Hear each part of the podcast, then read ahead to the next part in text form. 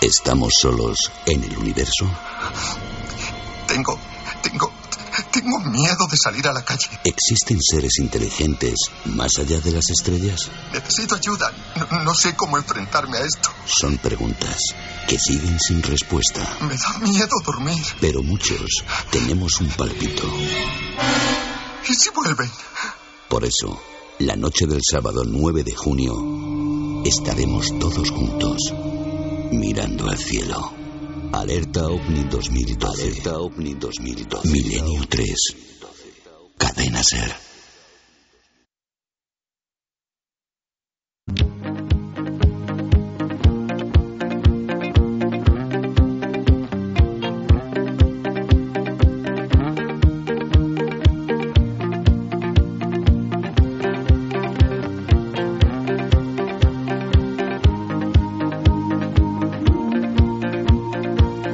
Compañeros, apenas quedan tres semanas para ese evento, esa noche hermosa que vamos a vivir todos juntos. 9 de junio, Alerta OVNI 2012, Milenio 3.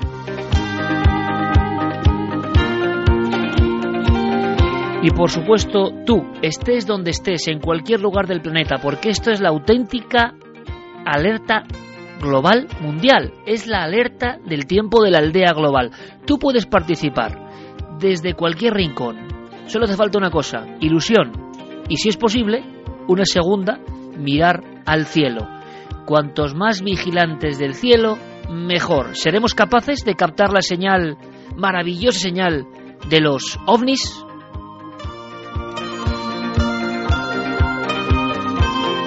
Toda la información la tenéis en ikerjiménez.com. Rápidamente, según se abre la página, tenéis el dossier Alerta OVNI 2012 coordinado por Guillermo León.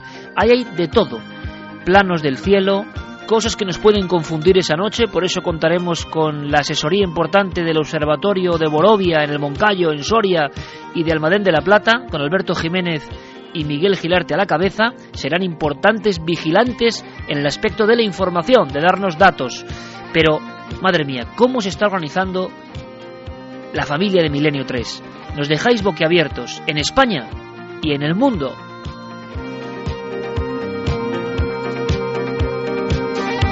Y atención, compañeros, porque como si fuese casi una alineación, una especie de código, repito rápidamente, aunque tenéis toda la información condensada en ese dossier en ikerjiménez.com, algunos de los puntos fundamentales. Hay dos conceptos. Corresponsales, allí podéis acudir. Se han elegido sitios que creemos que pueden ser interesantes por historia, por mmm, capacidad importante de no contaminación lumínica del cielo. Ahí estarán nuestros compañeros, pero también, por supuesto, podéis hacer vuestra alerta OVNI. La alerta OVNI es personal, es intransferible. Una sola persona en cualquier rincón del planeta es tan importante como cualquiera de nosotros. Alerta OVNI Mundial 2012.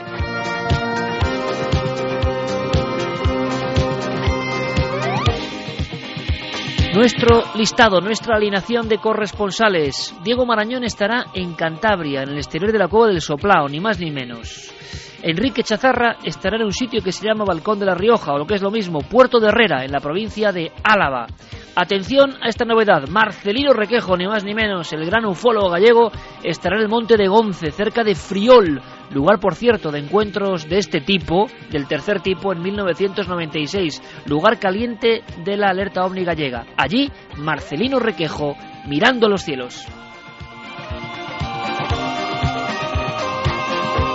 Daremos datos también sobre la novedad que significa que en un punto concreto que estamos determinando de Cataluña, de Barcelona, que es un lugar importante, a pesar de que los oyentes de Barcelona, bueno, tienen que buscarse las castañas y encontrarnos por la onda media, 666 de la onda media, o por internet, porque por la FM por cuestiones que son ajenas a nosotros no se emite Milenio 3, eh, pero ellos están volcados. Nuestro corresponsal allí será otro histórico, Ramón Álvarez. En el Alto de Rosales, en Medina de Pomar, en Burgos, estará ni más ni menos que Roberto Palencia. Ángel del Pozo estuvo aquí la semana pasada, estará en Villanueva de los Infantes, provincia de Valladolid. Ángel Briongos, atención que hay un cambio. estará en la zona de Calatorao. Ha habido un cambio de la Gabarda en Huesca a Calatorao. Daremos todos los datos y por supuesto cualquier información y cambio siempre el dossier en ikerjiménez.com. Eso sí, mirada hacia el cielo en Aragón, Ángel Briongos. Profesor de la Universidad de Salamanca, o se guarda en Arapil el Grande, Tomás Hijo, Arapil Grande, en los Arapiles en Salamanca, Tomás Hijo mirando uno de los cielos más hermosos de nuestro país, sin duda alguna. Chema Font lo hará en Banalfullar, en Sóller, en la Sierra de Tramontana, en Mallorca, lugar de todo tipo de incidentes, de fotografías, de historias propias de la raíz del fenómeno ovni. Ignacio Garzón, importante, en el mirador de la Peña de Aries Montano, en Alajar, en Huelva, otra zona caliente. Ahí estará otro veterano del misterio, Ignacio Garzón. Uno va nombrando lugares, nombrando sitios de oleadas diferentes y va nombrando amigos y es una curiosa sensación. José Luis Hormida será corresponsal en la carretera del Berrocal, en Huelva, cerca de la Palma del Condado, en el embalse del Corumbel. Ahí estará José Luis Hermida, otro de los amigos de Milenio 3. Tomad nota, sobre todo quienes queréis ir a uno de estos lugares. Pepe Ortiz, ni más ni menos, entre Utrera y Morón de la Frontera, pleno corazón de Sevilla, pleno corazón de Tierra OVNI. ¿Qué decir de José Gregorio González, que estará en La Tejita, en Montaña Roja, ni más ni menos, en Tenerife? Y en Madrid, una cuádruple cabeza o un póker de corresponsalías. Enrique de Vicente, en Valse de la Tazar, ni más ni menos, otro lugar con historia en el embalse de la Jarosa Santiago Vázquez, en el embalse del Pardo David Zurdo y Clara Taoces.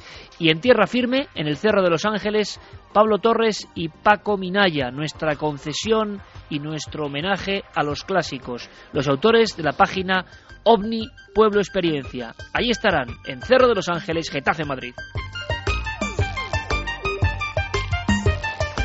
También en Aragón, Carlos Ollés, Pantano de la Loteta en Zaragoza. Eh, los cielos de Aragón y las tierras de Aragón, tantas veces visitadas por el misterio, serán vigiladas por Carlos Ollés.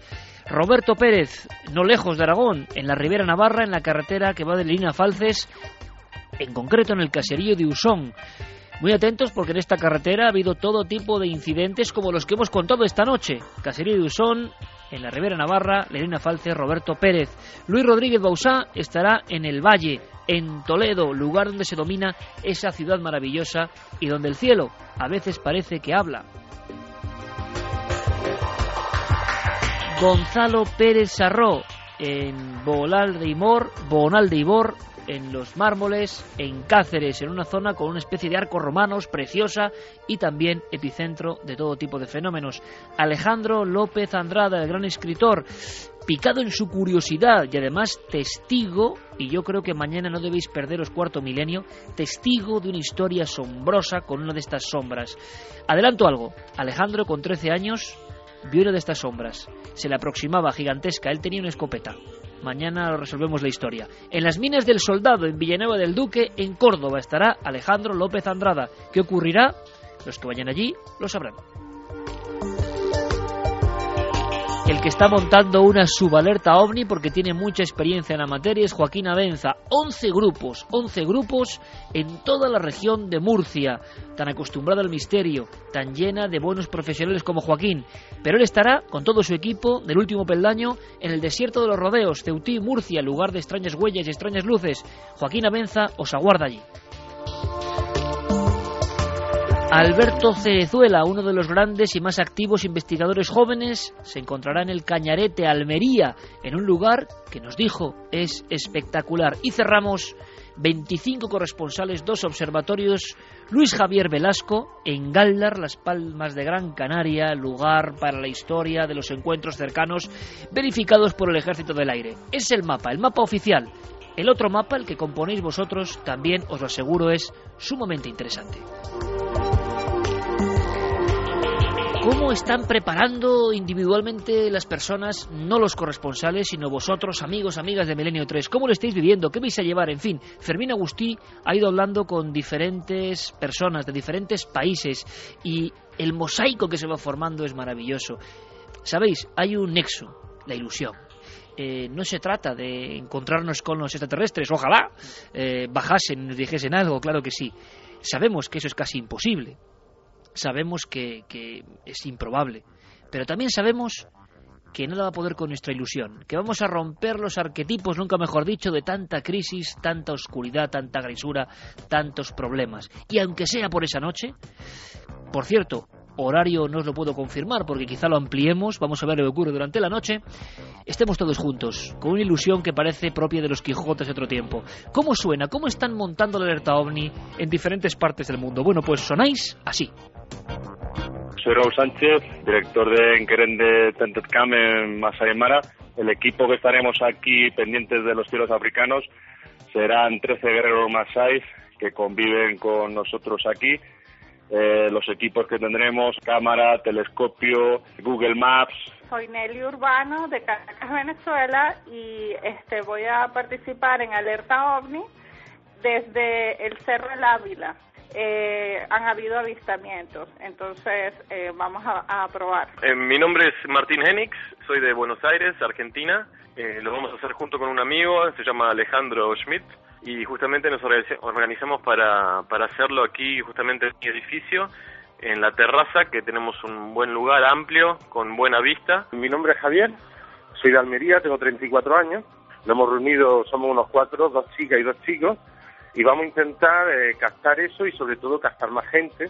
Y el caso es que nos gusta mucho la zona, porque es una zona del Parque Natural de San José en Almería, del Cabo de Gata, y es una zona donde no hay ninguna contaminación lumínica, es uno de los sitios más privilegiados que conoce aquí la gente en Almería. Y ahí es donde queremos poner nuestra, nuestra pequeña base, como quien dice. El próximo día 9 de junio estaremos en, en Cabra, Córdoba, en el pleno Parque Natural de la Sierra Subbética, un grupo del programa de Radio La Hoguera, de Onda Mencía Radio, una radio municipal. Estaremos en torno a unos 5 o 10 personas en, lo que es la Sierra, Sierra de Cabra, que tiene una altitud de 1.200 metros. Eh, en principio nos llevaremos cámaras de fotos, de vídeo y, bueno, prismáticos y demás, y, y, alguna que otra manta porque a esa altitud hace un tanto frío por la noche. Mi nombre es José Manuel, soy de Sevilla y para la noche del 9 de junio vamos a estar en Sanlúcar de Barmeda, en las inmediaciones de Algaida. Está entre el Coto de Doñana y los molinos eólicos, el campo eólico de energía renovable. Es una zona donde se han producido avistamientos, muchas luminarias nocturnas sobre el Coto y también donde se produjo no hace mucho el avistamiento del extraño ser reptando y de los humanoide visto por los operarios de los molinos. Material, vamos a llevar dos telescopios, uno de ellos terrestres cámara de foto y cámara de vídeo, cartas de navegación aérea de la base aeronaval de Rota y cartas de navegación aérea en ruta. También llevaremos una radio de banda aérea para poder monitorizar la frecuencia de la base de Rota y del aeropuerto de Jerez, o si hay comunicaciones con aviones y demás. También llevaremos un tablet con programas de localización de planetas, estrellas, la Estación Espacial Internacional y demás.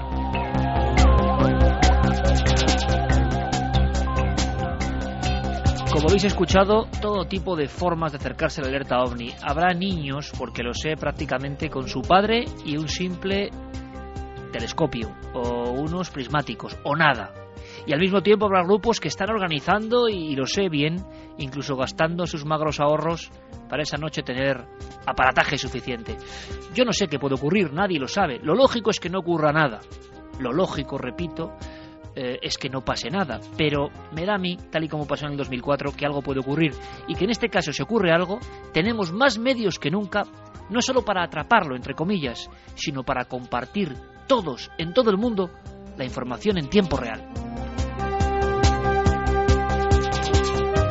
Y nosotros estaremos, por supuesto, en la cúpula del milenio en Valladolid. Eh, Ser Valladolid, que se está volcando con el evento, eh, os irán informando y, por supuesto, iremos informando tanto en nuestra web como en cadenaser.com del asunto de las entradas. Sé ya por el Eco que habrá pantallas gigantes, que la ciudad se está volcando. Bueno, va a ser epicentro. Y una cosa muy importante que tenéis que saber. Habrá tres equipos de televisión y radio, tres equipos mixtos, vamos a decirlo así, con Paco Pérez Caballero, Pablo Villarrubia y Paco Pérez Caballero, Pablo Villarrubia y Nacho Ares, vagando reporteros móviles en diferentes puntos de España. Será nuestra conexión en movimiento. Podrán desplazarse a diferentes lugares en tiempo real si ocurre algo. Creo que la noche va a ser maravillosa. Y por otro lado, Carlos, compañero, el eco, eh, no solo a nivel nacional, sino internacional, que está siendo impresionante. Fijaos, simplemente, eh, y Guillermo dará esta información porque lo que sois, los que sois vigilantes del cielo estáis ya en todas las provincias de España. Y iremos dando puntualmente información al margen de los lugares donde habrá corresponsales. Sabemos que se va a juntar gente, buena gente de Milenio, en todas las provincias de España, pero simplemente es un tanteo. Y luego mis compañeros amplían la información. Eh, habrá personas milenarias en Holanda, en Alemania, seguidores de Milenio 3, eh, mirando los cielos.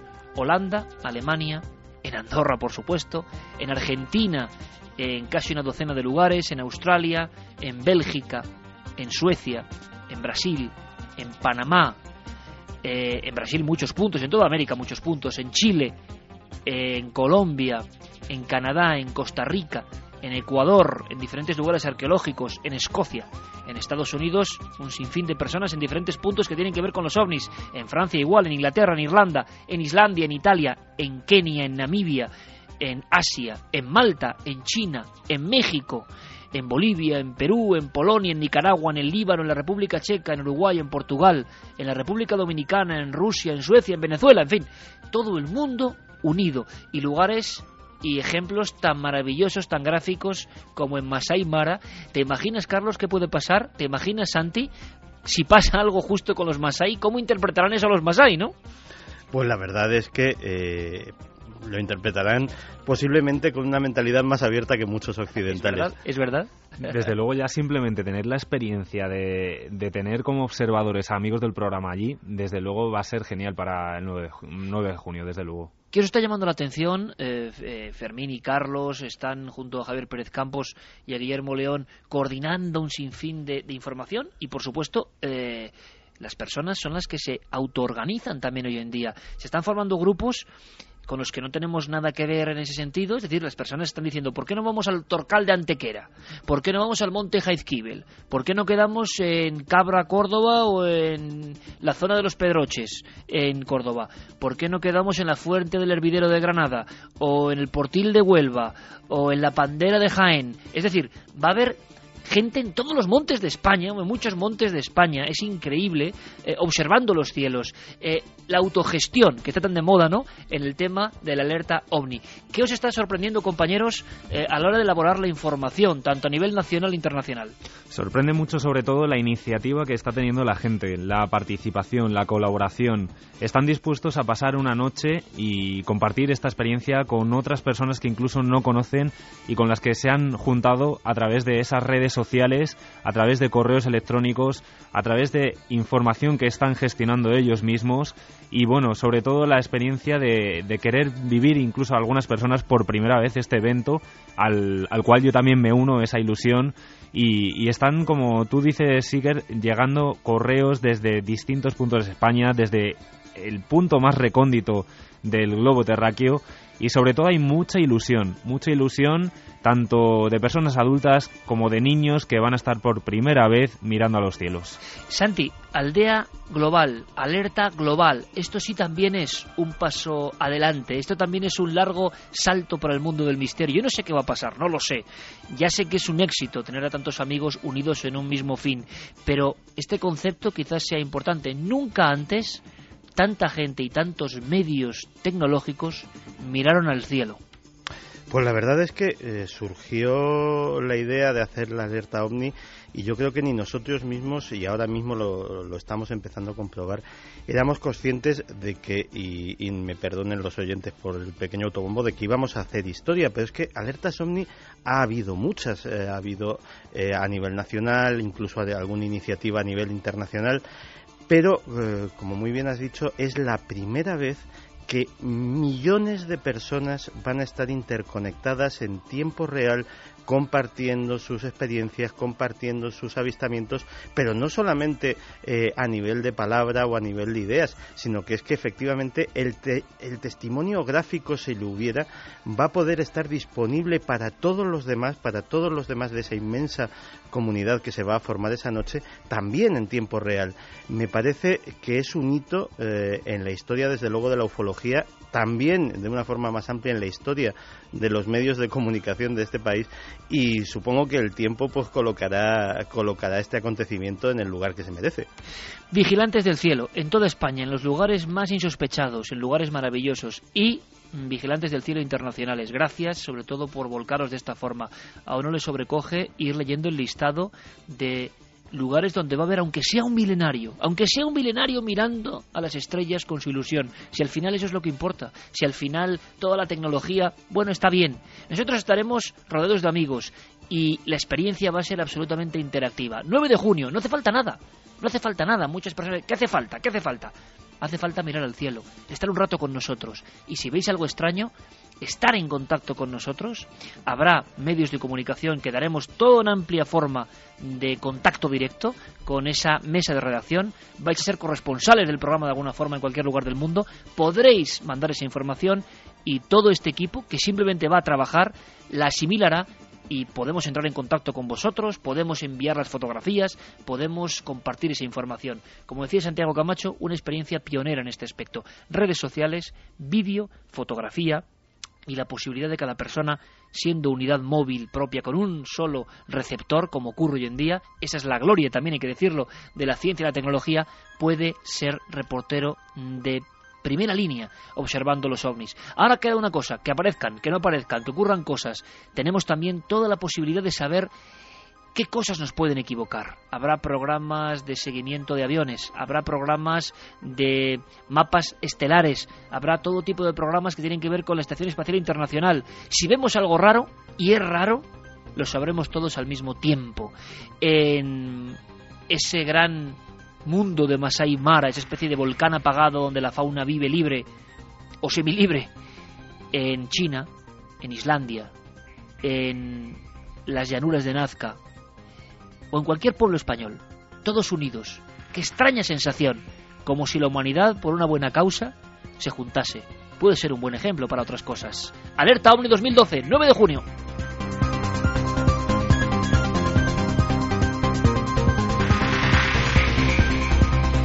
Nosotros ahora, si os parece, y seguimos trabajando a tope en todo esto, em, echamos una ojeada a lo que ha pasado en lo digital. Luego viene Santiago Camacho con su conspiración en el Vaticano ha habido mucho movimiento y también quiero que escuchéis pues una de esas joyas que son los cuadernos sonoros de Javier Sierra que nos siguen sorprendiendo. Javier nos habló de los ecos sagrados, ha seguido indagando en el ámbito del sonido. Podríamos hablar del ritmo de la vida, pero ahora os lo contamos. Primero Diego Marañón, rápido repaso. ¿Qué ha pasado en la red? Milenio Red toda la información digital del mundo del misterio. En 1979, James Lovelock hizo pública la denominada hipótesis Gaia, que postulaba que la atmósfera y la parte superficial del planeta Tierra se comportan como un organismo vivo. Cuando este científico publicó la hipótesis Gaia, provocó una sacudida en muchos científicos, sobre todo en aquellos con una mente más lógica, que odiaban un concepto que sonaba tan místico. Les producía perplejidad, y lo más desconcertante de todo era que Lovelock era uno de ellos. ¿Pero es realmente la Tierra un ser vivo gigante? Un método recientemente desarrollado por científicos de la Universidad de Maryland basado en las mediciones del ciclo del azufre podría desvelar esta incógnita. Lo que han conseguido, según se puede leer en su web, es poner a punto un método para rastrear y medir los movimientos del azufre en tierra, mar y aire, lo cual podría ser crucial para confirmar o descartar para siempre la hipótesis de Gaia. El trabajo realizado, según los investigadores, establece que deberíamos esperar ver variaciones en la composición del azufre en los océanos bajo diferentes condiciones ambientales y en diferentes organismos, y la capacidad de hacer esto nos ayudará a responder a importantes cuestiones climáticas y algún día a probar también si la hipótesis de Gaia es o no cierta. En Estados Unidos, dos pacientes paralizados de cuello para abajo lograron esta semana poner en movimiento un brazo robótico utilizando su mente. El experimento le permitió a Katie Hutchinson beber café sin ayuda por primera vez en 15 años. La técnica, descrita en la revista Nature, vincula un sensor implantado en el cerebro a un ordenador que traduce las señales eléctricas a órdenes. Escuchamos a John Donoghue de la Universidad de Brown. Nuestra idea es hacer un circuito para que la información del sistema nervioso dañado pueda viajar desde el cerebro hacia el mundo exterior. De este modo, aunque no pueda controlar los músculos, el cerebro puede manejar máquinas o dispositivos informáticos. Los científicos esperan en los próximos años poder reconectar el cerebro a miembros paralizados para lograr que estos vuelvan a funcionar. Más avances tecnológicos. Un estudio sobre las abejas podría conducir a conseguir una visión artificial como la humana. Eso es lo que sugiere un equipo de investigadores de la Universidad de Australia. Su estudio ha demostrado que el cerebro de una abeja es suficientemente sofisticado como para aprender reglas y problemas visuales complejos. Un hallazgo que sugiere que las máquinas del futuro podrían ver casi tan bien como los humanos. El equipo encabezado por el Dr. Dyer explica que las abejas también usan una serie de reglas para resolver problemas complejos relacionados con la vista. Soluciones que tienen implicaciones importantes para nuestra comprensión de cómo las capacidades cognitivas para la visualización de imágenes complejas se desarrollan en el cerebro.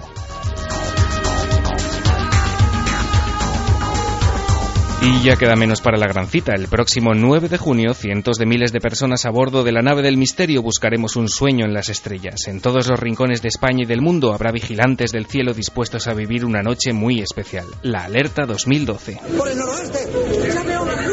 Esa noche, todo puede ocurrir. Es como una noche de San Juan al oeste. ¿Quieres vivirla con nosotros? Desde luego. Alerta OVNI 2012. ¿Serán capaces de mostrarse ante vosotros? Os recordamos que para ayudarnos en las labores de vigilancia, Guillermo León ha creado un completo dossier en ikerjiménez.com con toda la información necesaria para estar perfectamente coordinados. Mapas con los puntos de observación, seguimiento de la Estación Espacial Internacional, aplicaciones y programas de observación astronómica para dispositivos móviles, consejos sobre equipamiento y, por supuesto, toda la información generada al minuto desde las redes sociales. La cuenta atrás para la noche del 9J ha comenzado y queremos que formes parte de ella. Precisamente en ese epicentro de lo misterioso en la red, ikerjiménez.com es donde tendréis disponibles todos los enlaces para profundizar en los temas que hemos tocado hoy. Por el momento lo dejamos aquí, pero nos escuchamos en siete días, porque ya sabéis que el misterio continúa en la red.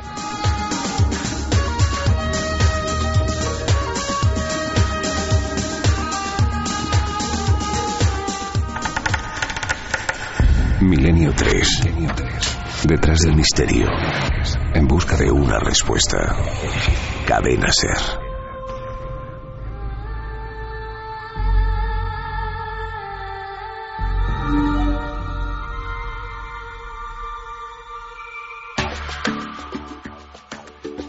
Y además hay algo que casi siempre se me olvida. Tengo que decirlo y recordarlo. Tengo que decirlo y recordarlo. Eh, vamos a cumplir 10 años. 10 años de emisión ininterrumpida. 10 años de emisión ininterrumpida de un programa de misterios. mmm, pues no es muy normal. Así que os lo agradecemos todo el equipo. Javier Sierra, por cierto, estará de una forma muy presente y clave en la alerta del 9J. Está con muchas ganas y está haciendo muchas cosas en la sombra. Y yo creo que va a haber sorpresas interesantes. De momento, sigue investigando con sus cuadernos sonoros. Eh, nos sorprendió a todos con esos sonidos de los templos antiguos. Pero ¿y el cuerpo humano? ¿Y lo más secreto de nosotros mismos? ¿Y la piedra filosofal de la genética o la piedra que guarda todos los enigmas de la entidad humana? ¿Cómo suena? Se cuenta que ha habido experiencias de este tipo, de doctores, de investigadores, que han trasladado determinadas coordenadas de lo vital a lo musical y que ha habido sorpresas. Enorme sorpresa los próximos minutos van a ser muestra de ello, la que trae Javier Sierra, cuaderno sonoro. ¿Podríamos llamarlo el auténtico ritmo o la música de la vida?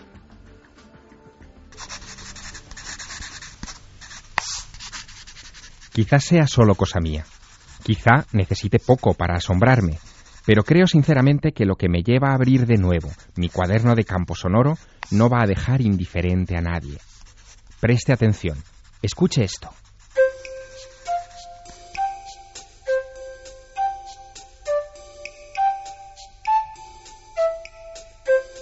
No es una melodía cualquiera. Sus notas siguen un compás único. Es, y no exagero, el ritmo de la vida.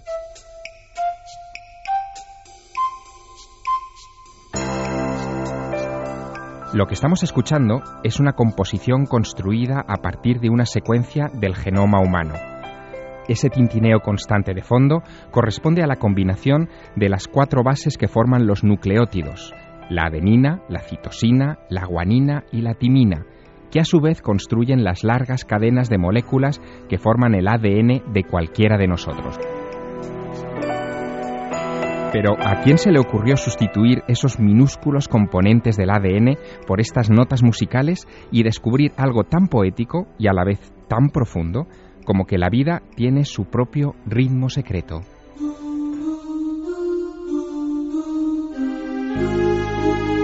Todo empezó así. Aunque no lo parezca, esta música esconde la estructura genética del hongo de la levadura. Hace algo más de una década, la entonces jefa del Servicio de Microbiología del Hospital Ramón y Cajal de Madrid se dio cuenta de que el ADN de este hongo, que se utiliza para la elaboración de pan o cerveza, estaba estructurado en secuencias de cuatro elementos agrupados de tres en tres, muy parecidas a muchas partituras musicales. Nos lo explica la doctora Aurora Sánchez Sousa. Trabajaba con una secuencia, por ejemplo, de una levadura responsable de infecciones, como la Candida albicans, y inmediatamente me planteo la pregunta que quizá nos hemos planteado todas las personas que hemos investigado en algo, da igual. Eh, me planteo qué pasaría si esta secuencia yo la transformo en una secuencia sonora y bueno, eso voy traduciendo de forma que concretamente el de Candida albicans, si mal no recuerdo, mm, el gen tiene sonido de bajo. Pero en el principio del fragmento lo que hago siempre, siempre que trabajo con la traducción de un gen o de una secuencia, de una huella genética, siempre hago escuchar cómo suena ese gen. Y luego ya para que la persona pueda reconocerlo a lo largo de la partitura. La doctora Sánchez Sousa acababa de hacer un hallazgo curioso. Acababa de relacionar dos mundos hasta ese momento alejados entre sí. La verdad es que hay una cosa muy clara. No he encontrado que haya mucha diferencia entre la música y la genética, aunque parezca un disparate. Lo digo porque en los dos casos se trata de conjuntos ordenados de elementos básicos, como re, mi, fa, sol, la, que adquiere un significado al ser interpretados. Se da además la afortunada circunstancia de que la doctora Sánchez Sousa es también poetisa, pianista y compositora, y con la ayuda de los doctores César Nombela y Fernando Vaquero y del músico Richard Krull, decidió hacer una prueba tras otra combinando ciencia y sensibilidad artística, sustituyó las bases del ADN por notas y asoció sus ritmos a melodías originales compuestas por ella y por su equipo. Escuchemos, por ejemplo, esta.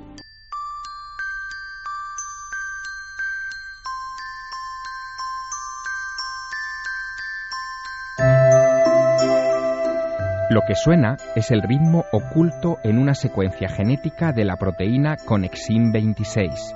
Cuando muta, causa la mayoría de los desórdenes auditivos en seres humanos. El gen de la sordera tiene esta extraña cadencia. Es casi relajante. Parece incluso una sintonía recién salida de un disco de música New Age.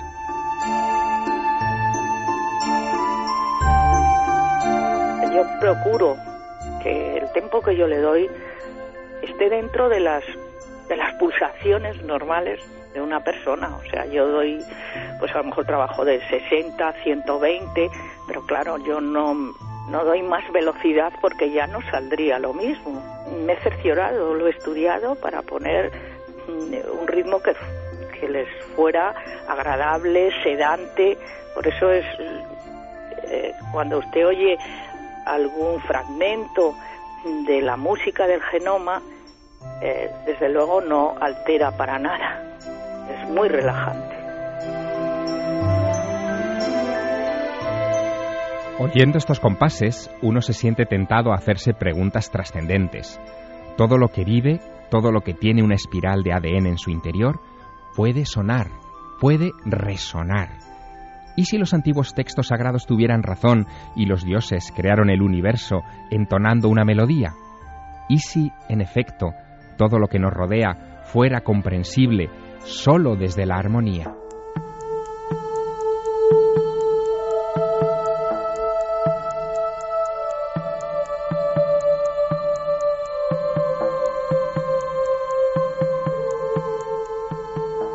Pero antes de dejarles pensativos, quiero que descubran a qué suenan otras formas de vida.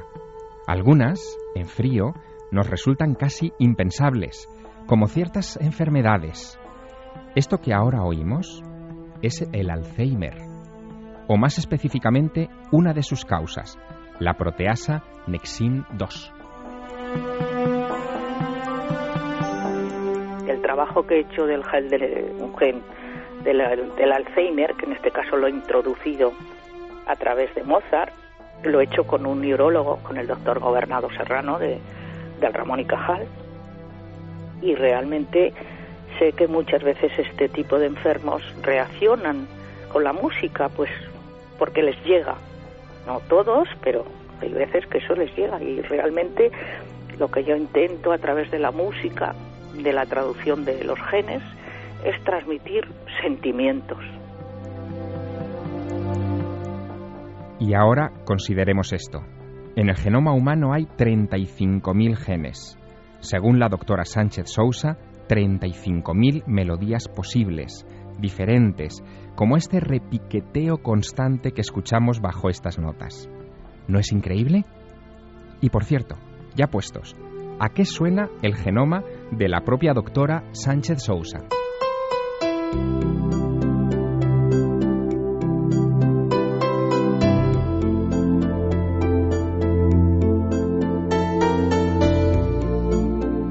Ella misma nos explica cómo compuso esta sintonía. Primero me estudio la huella genética, después convierto la nota genética a nota musical, después elijo un instrumento para cada nota genética, de tal manera que puedo elegir yo qué sé, pues un, un sonido de, eh, de campanita eh, para todas las notas o puedo elegir cuatro sonidos diferentes según para cada nota genética y luego estructuro la obra. Todo esto, lo admito, dispara mi imaginación.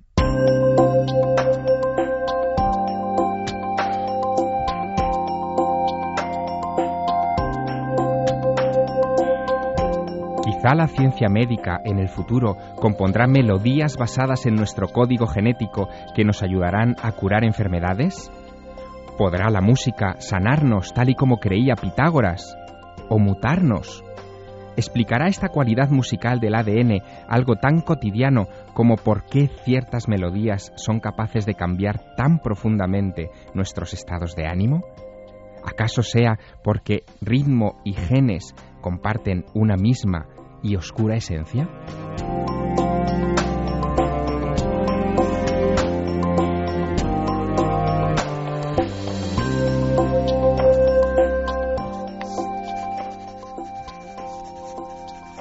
¿Quién sabe? De momento, el abanico de sensaciones que nos deja esta música genética, compuesta en España por científicos en esta última década, me deja un sabor de boca extraño la impresión de estar al borde de un hallazgo colosal. La doctora Sánchez Sousa sigue rescatando estas melodías ocultas sin parar. Ya las ha obtenido de delfines o de las levaduras flor de los vinos de Jerez, y ahora trabaja con el gen causante del cáncer de mama. Su trabajo, en definitiva, demuestra algo maravilloso, que la vida es música, ni más ni menos.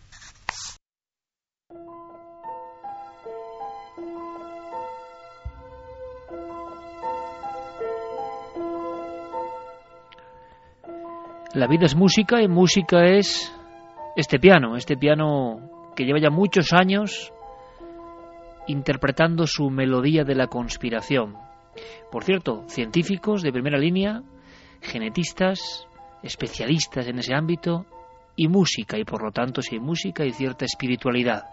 conjunción y alquimia asombrosa. Santi creo que tiene todo un boletín informativo, han pasado bastantes cosas, cosas de las sombras, nunca mejor dicho, de la tramoya de la información, cosas que se concentran, si hiciésemos una aproximación a un mapa virtual, en la Plaza de San Pedro, Santi. Pues sí, la verdad es que la semana ha sido eh, apasionante en el tema de las conspiraciones vaticanas. Todo comienza en el año 1983. Una joven de 15 años, Emanuela Orlandi, que regresaba de tomar unas clases de música, desapareció de las calles de Roma sin dejar rastro alguno. Y pronto empezaron las sospechas de la posible implicación de grandes poderes, incluido el mismísimo Vaticano, en este asunto.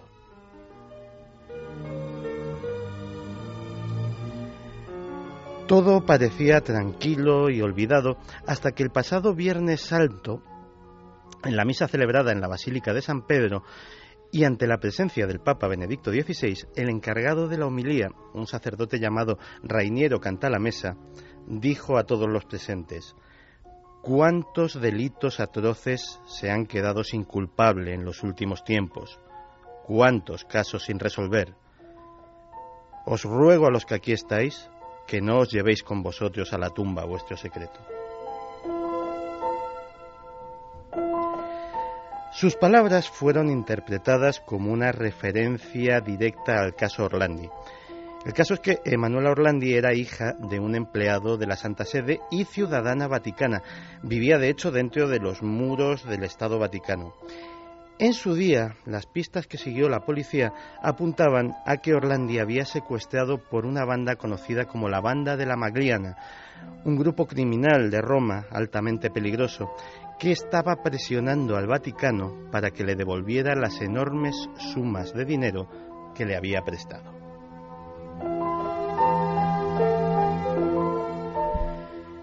Esas sumas le fueron entregadas prácticamente en mano al entonces director del Banco Vaticano, el Instituto de Obras de Religión, el eh, famoso eh, Monseñor Marcincus. El Instituto de Obras de Religión era por aquel entonces una enorme lavadora de dinero de la mafia y otros criminales, pero también el medio a través del que el Vaticano financiaba las actividades políticas menos confesables de la Iglesia, entre otras la eh, financiación del sindicato polaco Solidaridad que combatía contra el régimen comunista.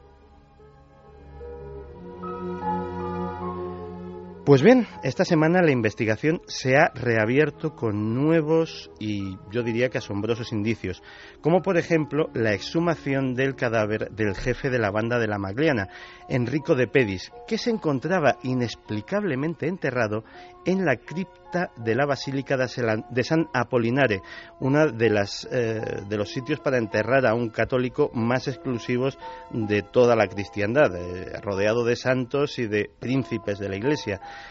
Eh, de Pedis había sido asesinado a balazos el 2 de febrero de 1990 y, mm, de hecho, incluso en cuarto milenio hubo hasta cierta polémica entre sacerdotes de por qué este hombre se encontraba enterrado allí. Pues bien, en diciembre pasado, el hermano de la víctima, Pietro Orlandi, presentó ni más ni menos que 40.000 firmas al Papa para que revelase la verdad y de hecho fue recibido por su secretario personal, Georg Weinstein. El caso se complicó bastante cuando en febrero ya de este año se filtró un documento reservado en el que el portavoz vaticano, Federico Lombardi, admitía sus dudas sobre los puntos oscuros del caso. El asunto además se acentuó la semana pasada cuando eh, un político de, centro izquierda italiano, Walter Beltroni, eh, se dedicó a hacer preguntas parlamentarias sobre el tema y Además, la Fiscalía de Roma exigió al Vaticano que si alguien dentro de sus enigmáticas paredes sabía algo del asunto, que por favor hablase de una vez.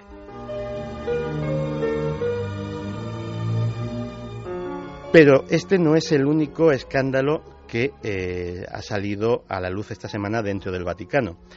Ha habido una filtración de documentos que incluye cartas del Papa sobre el alto el fuego de ETA, conversaciones con eh, la canciller alemana Angela Merkel, contactos con personajes tan polémicos como Marcial Maciel, el líder de los Legionarios de Cristo. Y eh, la verdad es que Roma está ahora mismo sumida en un mar de confusión y de sospechas porque todo el mundo se mira para ver si ha sido quién ha sido el, el responsable de esta filtración. La que ya es calificada por los medios italianos como la peor filtración de documentos en la historia del Vaticano eh, parece ser que procede de la Secretaría de Estado e incluye informes sobre prácticamente todo lo que interesa a la Iglesia, incluidos los escándalos de prostitución de menores de Silvio Berlusconi. La noticia es tan calentita que el suplemento semanal del Corriere della Sera publicó este viernes un adelanto sobre los temas que incluye el libro Los papeles secretos de Benedicto XVI, que es donde figura toda esta correspondencia. Su autor, Gianluigi Nuzzi, eh, se ha hecho con centenares de documentos que provienen de la Secretaría de Estado del Vaticano con sus sellos y todos sus elementos que los identifican. Los analistas vaticanos dicen que todo esto es una operación para difamar y eh, echar tierra a la figura del secretario de Estado Vaticano, Tarsicio Bertone, que ya salió nombrado en aquel asunto que comentábamos hace unas semanas sobre eh, aquel complot o aquel presunto complot para asesinar al Papa. Tarsicio Bertone sigue siendo eh, el papable que más números tiene en las quinielas para suceder a Benedicto XVI y lógicamente parece ser que sus enemigos están moviéndose rápidamente en una guerra oculta de poder dentro del gobierno central del Vaticano y eh, posiblemente en próximas fechas sepamos más sobre este asunto. En cualquier caso, el complot de los monseñores ha eh, sacado algunos asuntos muy, muy, muy sucios de la política interna vaticana. Uno de ellos es la operación de descrédito y derribo del director del periódico Avenire, que es el órgano de la conferencia eh, episcopal italiana, mediante acusaciones de acoso homosexual que resultaron ser falsas en un complot que la víctima, ya rehabilitada, el periodista Dino Boffo, atribuye, como no, al secretario de Estado Tarsicio Bertone. Todo el desarrollo de ese complot también figura en las cartas.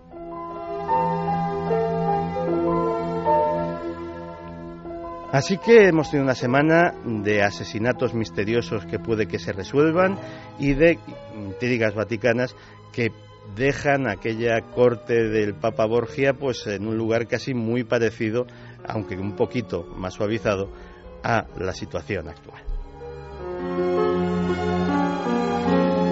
Buen resumen, Santi, y precisamente yo creo que gran parte del público me podría matar si no te pregunto por, aunque no tenga nada que ver, esta es la actualidad que sobre todo ha estallado en Italia, pero la gente anda muy inquieta, anda mirando entre la prima de riesgo, qué pasa con los bancos. Yo no sé si en el ámbito de la conspiración o será para otra semana o será para otro programa, pero nos puedes adelantar algo.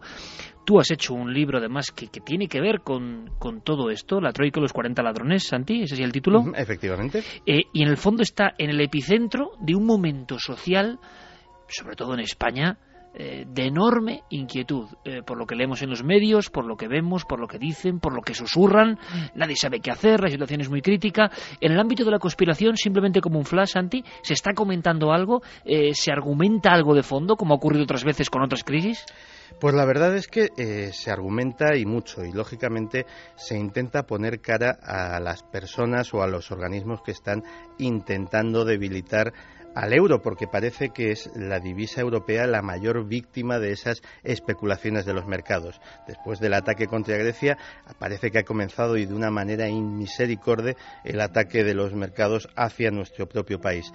Y si quieres, incluso podemos dedicar una próxima sección a exactamente eso. ¿Quién y desde dónde está interesado en acabar con el euro, porque hay varias hipótesis y varios posibles sospechosos. Pues me parece perfecto, Santi. Oído Cocina, la semana que viene, ese tema realmente apasionante y que realmente nos importa a todos.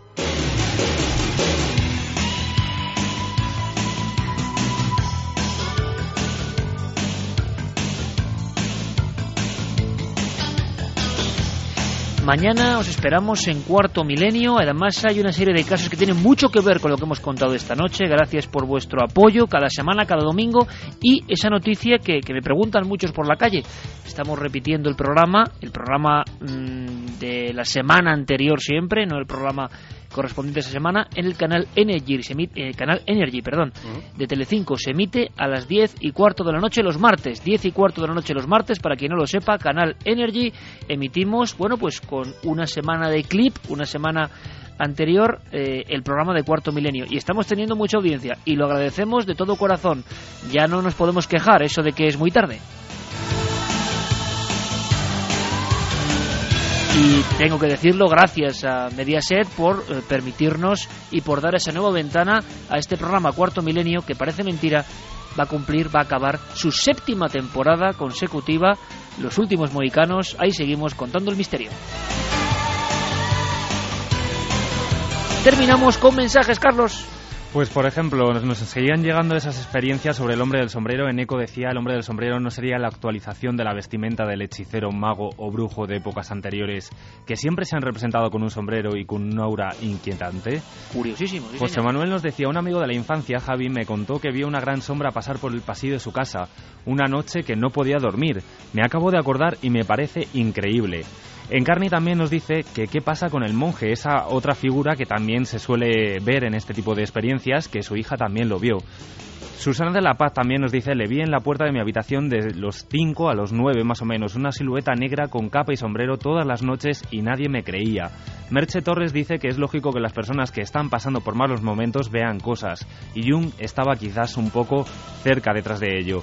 Y también para ir terminando, eh, vamos a mandar un abrazo muy fuerte para todas las personas que lo están pasando mal, que están en hospitales. Y por ejemplo, Pilar nos pedía que mandáramos, pues eso, un fuerte abrazo y mucho ánimo a Yolanda, que está ahora mismo escuchándonos desde el hospital y bueno, pues va para ella ese saludo. Y también dos nuevas milenarias que han llegado hace tan solo una semana, Ana y Lourdes, que nos eh, pedía también su tía Marilo de Murcia que las eh, saludásemos. Y eh, para finalizar también, mandar un abrazo muy fuerte para otros grupos españoles que sabemos que nos escuchan, Iker, y que nos, están escribiendo, como el grupo Despistados y Forraje, en ese homenaje también que, que, también con ese testimonio hemos hecho a Medina Zara. Bueno, pues un día los juntamos a todos y hablamos del misterio y de lo que pasa en esas carreteras de la piel de toro. Gracias Carlos, gracias Santi, gracias Fermín, gracias Noel. Mañana nos vemos en la televisión y, fijaos qué curioso.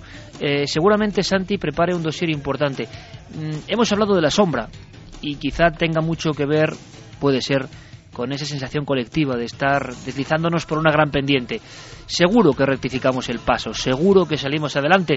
Eh, hoy me comentaban que Cáritas, ni más ni menos, estaba dando, no sé si era dos millones de personas, comida diaria, Cáritas. les mandamos nuestro abrazo. Yo lo digo sinceramente. Eh, intentamos eh, colaborar con muchas asociaciones y nuestra forma de colaborar también es la radio. Si os proporcionamos unos minutos de desconexión y reconexión con otros temas que realmente importan y que se salen de lo común eh, del común de las noticias que nos inquietan, pues es nuestra misión también, es nuestra forma de aportar, de ayudar, de poner un granito de arena. Estamos pasando una racha cruda, todos juntos, y todos juntos vamos a salir de ella. Quizá una señal sea el 9J, todos juntos, pensando en algo hermoso, quizá que haya vida en otros planetas. Seguro que si la hay, que la habrá, también han salido de crisis como esta. Un abrazo muy fuerte, la radio como arma para seguir imaginando, soñando y creciendo. Un fuerte abrazo amigos. Sean muy felices, que siga la pelea y en siete días nos vemos.